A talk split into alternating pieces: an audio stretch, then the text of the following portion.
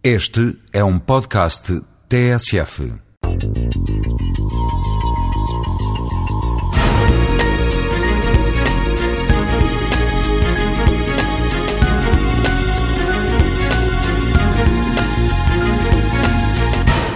No percurso da linha do comboio de Lisboa-Sintra há, há uma série de zonas que são problemáticas em termos de condições de vida, porque existem problemas, as pessoas hum,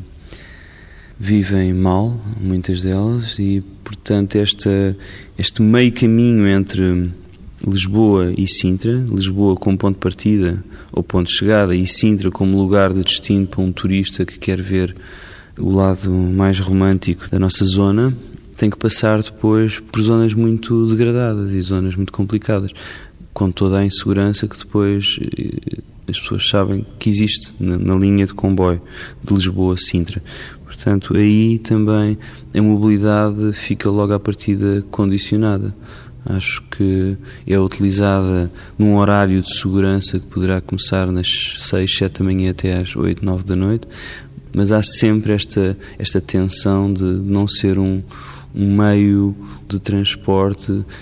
que pode inclusivamente ter paragens intermédias, quer dizer, não há ninguém que vá para Sintra com o destino de ver o Palácio da Pena e que tenha vontade de sair em Rio de Moura, no Cacém, para visitar um lugar qualquer que certamente existe.